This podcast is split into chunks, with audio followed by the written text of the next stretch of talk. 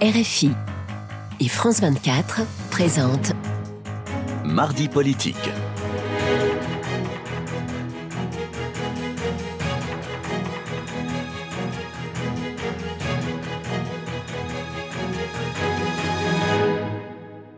Bonsoir et bienvenue dans ce nouveau rendez-vous de Mardi Politique sur France 24 et RFI. Et c'est la députée et présidente du groupe Renaissance à l'Assemblée nationale qui est notre invitée ce soir. Bonsoir Aurore Berger. Bonsoir. Alors nous sommes à quelques heures de la journée de mobilisation euh, intersyndicale contre la réforme des retraites qui va avoir lieu euh, jeudi.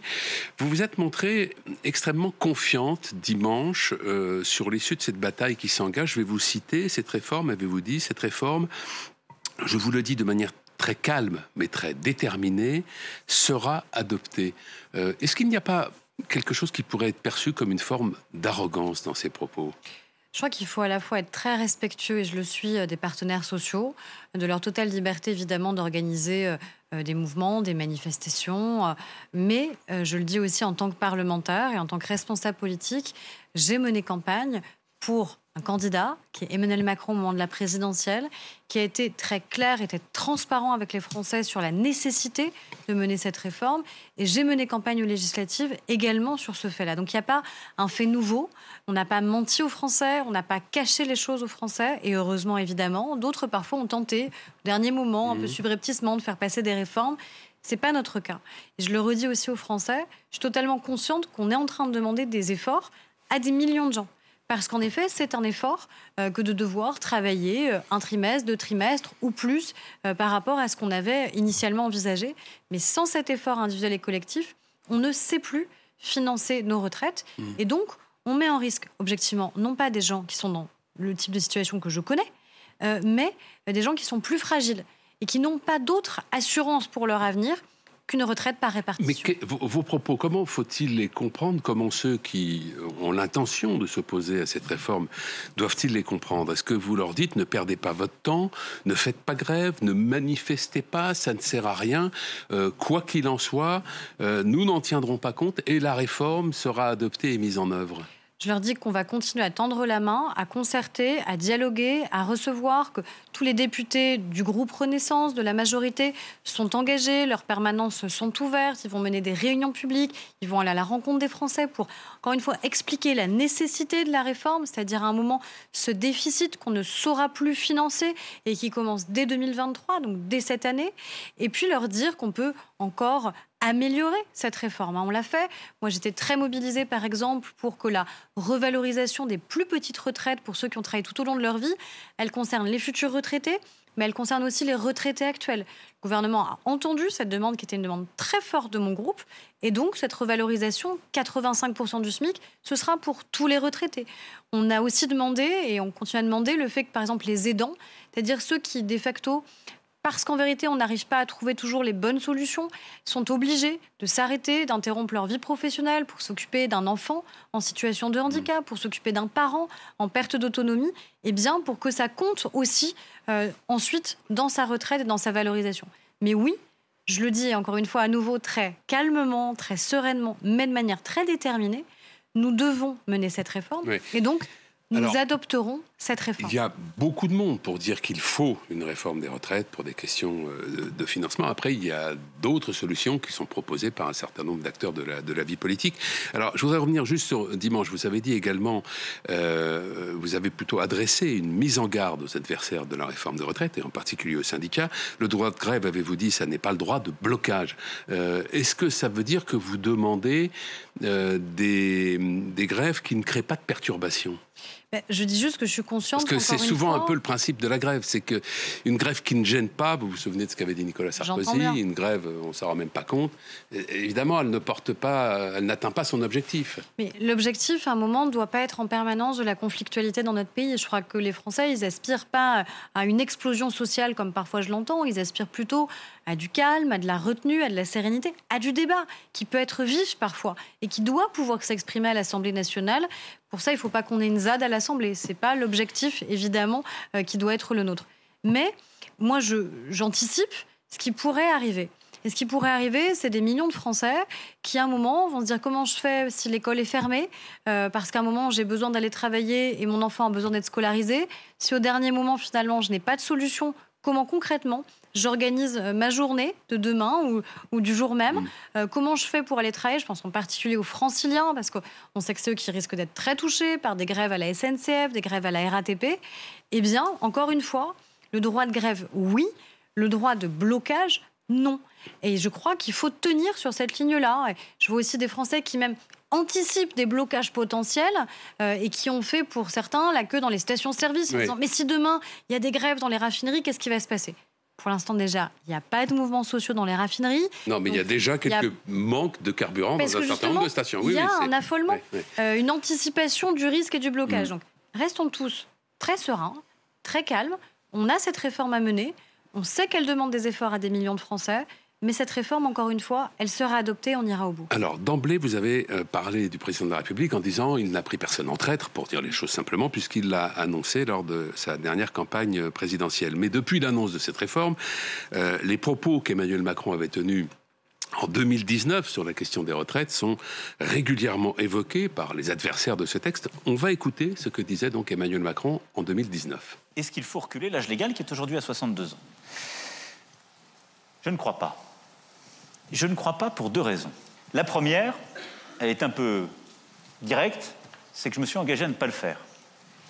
Je veux dire, quand aujourd'hui on est peu qualifié, quand on vit dans une région qui est en difficulté industrielle, quand on est soi-même en difficulté, qu'on a une carrière fracturée, bon courage déjà pour arriver à 62 ans. C'est ça la réalité de notre pays. Alors on va dire non, non, il faut maintenant aller à 64 ans. Vous savez déjà plus comment faire après 55 ans. Les gens vous disent les emplois c'est plus bon pour vous. C'est ça la réalité. C'est le combat qu'on mène. On doit d'abord gagner ce combat avant d'aller expliquer aux gens, mes bons amis, travaillez plus longtemps. C'est le délai légal. Ce serait hypocrite. Est-ce que vous ne vous dites pas quand vous l'entendez tout de même que il y a matière à être surpris, à s'étonner de ce changement de pied je peux comprendre qu'on met en regard évidemment des discours. C'est pas vieux, hein, c'était il y a trois ans. Hein. Ça pose des questions, mm. mais sauf qu'à un moment, on a un contexte mm. euh, qui a changé. Et c'est pas nous qui le disons, c'est le rapport du corps notamment qui le dit.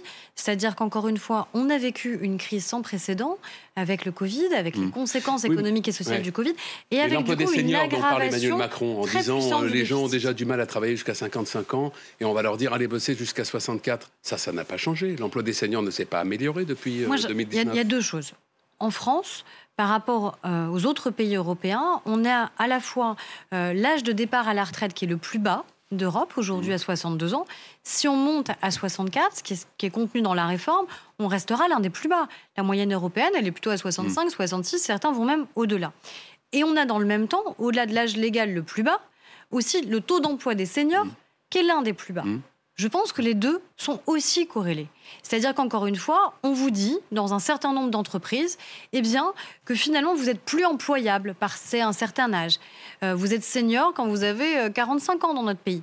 Donc oui, il faut évidemment que la réforme des retraites s'accompagne de réformes très nettes sur la question de l'emploi des seniors. Et je le dis aux entreprises, je le dis au patronat, on va mettre dans cette réforme ce qu'on appelle l'index senior. C'est une mmh. demande très forte de la CFDT.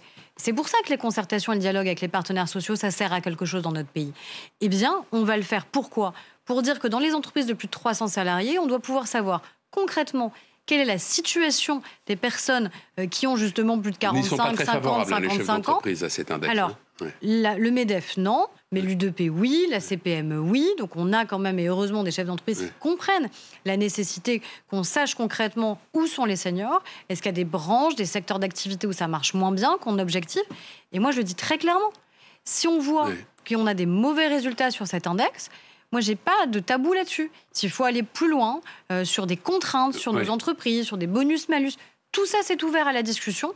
Et nous, en tant que parlementaires, on prendra nos responsabilités. Parce que ce qui est certain, c'est que l'emploi des seniors doit être le corollaire d'une réforme des retraites réussie. Pour en finir donc sur ces propos d'Emmanuel Macron en 2019, il termine, vous l'avez entendu, en disant ce serait hypocrite. Ce qui était hypocrite en 2019, ne l'est plus en, 2023 Non mais, non, mais j'entends que la question. J'entends que la question, évidemment, encore une fois, ce que je vous disais, quand vous mettez en regard les propos, interroge. Il ce parle que je vous d'hypocrisie à l'égard des seniors. Oui, mais des seniors euh, aussi au regard, encore une fois, d'une situation qui a profondément évolué. Je crois qu'il faut toujours rappeler quel est le point de départ d'une réforme. pourquoi on considère qu'une réforme est nécessaire, que ce soit sur les retraites ou sur d'autres sujets? Hmm. Sur les retraites, la nécessité de la réforme, encore une fois, c'est notre capacité demain à le financer. Donc maintenant, disons la vérité aux Français. Est-ce que oui ou non, on veut maintenir ce régime qui est un régime de solidarité intergénérationnelle ou est-ce qu'on veut changer de modèle? Moi, je veux qu'on reste dans ce régime-là. Et pour le financer, on n'a pas 36 000 solutions. On ne peut pas en permanence créer de la dette publique dans notre pays parce que l'aggravation de la dette publique, c'est les impôts de demain et les Français en sont bien conscients. À un moment, ils nous demandent aussi d'être responsables. Moi, je ne veux pas qu'on baisse les pensions de nos retraités. Je veux au contraire qu'on les augmente. Ce qu'on va faire pour les plus petites retraites, parce que je pense que c'est un enjeu de, dignité que les Français y aient accès. Et je ne veux pas qu'on augmente les cotisations patronales, parce qu'à un moment, augmenter les cotisations, eh bien, c'est un risque pour l'emploi dans notre pays. Donc, la solution pour nous, c'est évidemment la question du travail. Euh, la Fédération CGT des mines et de l'énergie mm. euh, a annoncé qu'elle envisageait des coupures ciblées contre des élus euh, qui soutiendraient la réforme des retraites. Est-ce que cela, pour vous, entre dans le champ des actions légitimes? Non, évidemment non. C'est-à-dire le champ de l'intimidation ou de la menace ne peut pas et en aucun cas être légitime. Moi, je pense que la CGT Mine et Énergie ne représente heureusement pas les salariés de cette branche, qui eux étaient au travail, notamment encore euh, pendant qu'on avait euh, un risque de coupure euh, pendant les vacances de cet hiver, de cette, pendant à Noël. Donc je crois, et heureusement, que cette position, elle est extrêmement minoritaire. Et moi, je dis très clairement, dans le précédent mandat, les faits de violence, d'intimidation, de menaces nous les avons vécus en tant que parlementaires. Mmh, mmh. J'ai des collègues qui ont vu des gens tambouriner à leur porte. On se souvient de permanence, de maisons. mais c'est des maisons directement. au domicile, parfois. Il y avait euh, les enfants qui étaient derrière la porte et qui voyaient des gens tambouriner. C'est euh, des balles euh, qui ont été reçues. C'est des voitures de parlementaires qui ont été brûlées. C'est un champ d'une parlementaire qui était en même temps agricultrice qui a été incendié. Donc, à un moment, ça, on ne peut pas le vivre en démocratie et on ne le revivra pas. On ne le revivra pas. Rien ne justifie que parce qu'on a un désaccord sur la réforme Qu'est-ce que vous pouvez faire à l'égard de cette menace qui est tout à fait explicite? Ah mais écoutez, en tout cas... Euh, mais moi, attendre, voir si elles vont être mises en œuvre, avec ou vous pouvez préventivement prendre des mesures pour que ça ne soit pas On est en lien avec le ministère de l'Intérieur, c'est-à-dire évidemment pour que les domiciles des parlementaires, quelles que soient d'ailleurs leurs appartenances politiques, eh bien, euh, fassent l'objet d'une protection. Euh, parce que je pense que c'est important. Donc, les, les, préfets savent évidemment où nous habitons pour que s'il y a des moments de tension, eh bien nos domiciles, parce que c'est là où nous vivons avec nos familles, soient protégés. Je trouve sidérant qu'en démocratie, encore une fois, dans un pays comme le nôtre où le débat vit, preuve en est sur ce plateau, de tous les débats qu'on peut faire, de débats de parlementaires aussi qu'on aura, qu'on en vienne à avoir ce type de menace. Et moi, en tant que président de groupe, je ne laisserai pas passer la moindre menace et la moindre intimidation contre un de mes députés. Alors, je disais qu'il y a euh, d'autres pistes possibles, en tout cas certains en évoquent, pour financer ce problème des retraites. Euh, L'ONG Oxfam, elle, propose une solution, euh, vous l'avez entendu, forcément. selon ses calculs, il suffirait d'une taxe de 2% sur la fortune des 42 milliardaires français pour régler le problème. Est-ce que cette idée vous paraît absurde? Et je voudrais vous rappeler à ce sujet qu'il n'y a pas si longtemps, c'était en 2019, des milliardaires américains avaient lancé un appel en disant taxez-nous plus. Et puis un an plus tard, en 2020, il y a 121 millionnaires et milliardaires du monde entier qui avaient co-signé une déclaration dans le même sens. Et dans ce texte, voilà ce qu'ils disaient. La philanthropie a toujours été et sera toujours un substitut inadéquat à l'investissement gouvernemental. Les impôts sont le meilleur et le seul moyen approprié d'assurer un investissement adéquat euh, dans les biens dont nos sociétés ont besoin. Les individus qui rejettent cette vérité constituent une double menace, à la fois pour le climat et pour la démocratie elle-même. Est-ce qu'il y aurait vraiment une forme d'indécence à demander aux Français qui sont immensément riches de contribuer plus largement, euh, plus fortement à la solidarité nationale? Il y, a plusieurs choses. Déjà, euh, l'étude d'Oxfam, elle est biaisée parce que euh, dans la fortune estimée de celles et ceux qui ciblent.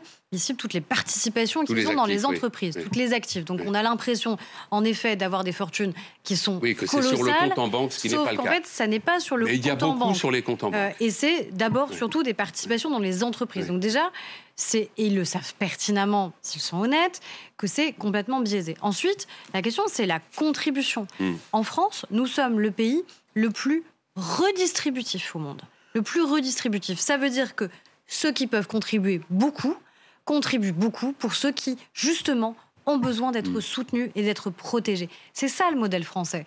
Et c'est ce que nous faisons aussi d'ailleurs sur ce système de Mais il y a eu solidarité longtemps aux États-Unis des taxes à 90%, à 75% sur euh, les plus grosses fortunes. Mais encore Euh, une fois, moi, Ça, ça, la France ne l'a jamais fait. Non, mais parce que la France a d'autres systèmes, et vous le savez bien, nous sommes l'un des pays, et ça nous a souvent été reproché, et ça a été souvent une limite de notre pays pour avoir la capacité à attirer des investissements étrangers. Donc moi, je veux bien qu'on aille sur une ligne qui est en vérité une ligne hyper populiste, parce que ça fait toujours plaisir d'avoir un slogan qui dit taxer les riches. Par contre, à un moment, il faut avoir un principe de réalité dans notre pays qui est que taxer encore plus, toujours plus, il se passe quoi? Il se passe qu'à un moment, les gens partent.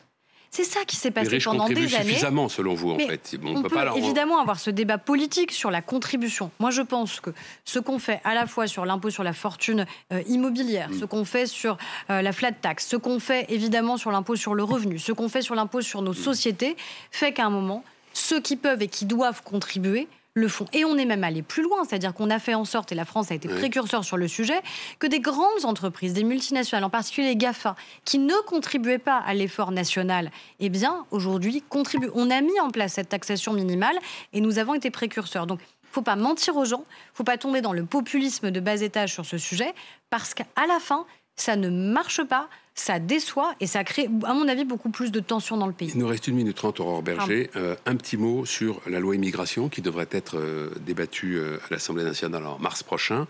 Est-ce que vous croyez que vous allez pouvoir compter sur le soutien des Républicains si ils vous l'ont déjà accordé pour la réforme des retraites? Mais ça, c'est une question qu'il faut leur poser. Moi, je crois Oui, mais a... vous avez dû y penser. Et puis vous les connaissez bien. Ah, Mais oui, mais je sais aussi pourquoi j'en suis partie. Euh, voilà, et je pense qu'il y a un sujet qui est à un moment un sujet de ligne politique et de Oui. cohérence politique. Oui, mais vous Cette accordez loi- deux fois de suite le, le soutien. Mais la ça, question, ça ferait d'eux des supplétifs. non, et- moi je crois pas. La question n'est pas qu'il soit demain dans la majorité. La question c'est eh, quelles sont les réformes qui sont bonnes et qui sont justes pour le pays? Et c'est la question qu'on doit tous se poser en conscience à chaque fois, de la manière qu'on doit se les poser aussi sur les propositions qui émanent des oppositions quand on est dans la majorité. C'est comme ça qu'on doit travailler, qu'on doit réfléchir. La loi immigration, elle me paraît nécessaire parce qu'elle a des objectifs qui sont enfin clairs pour les Français.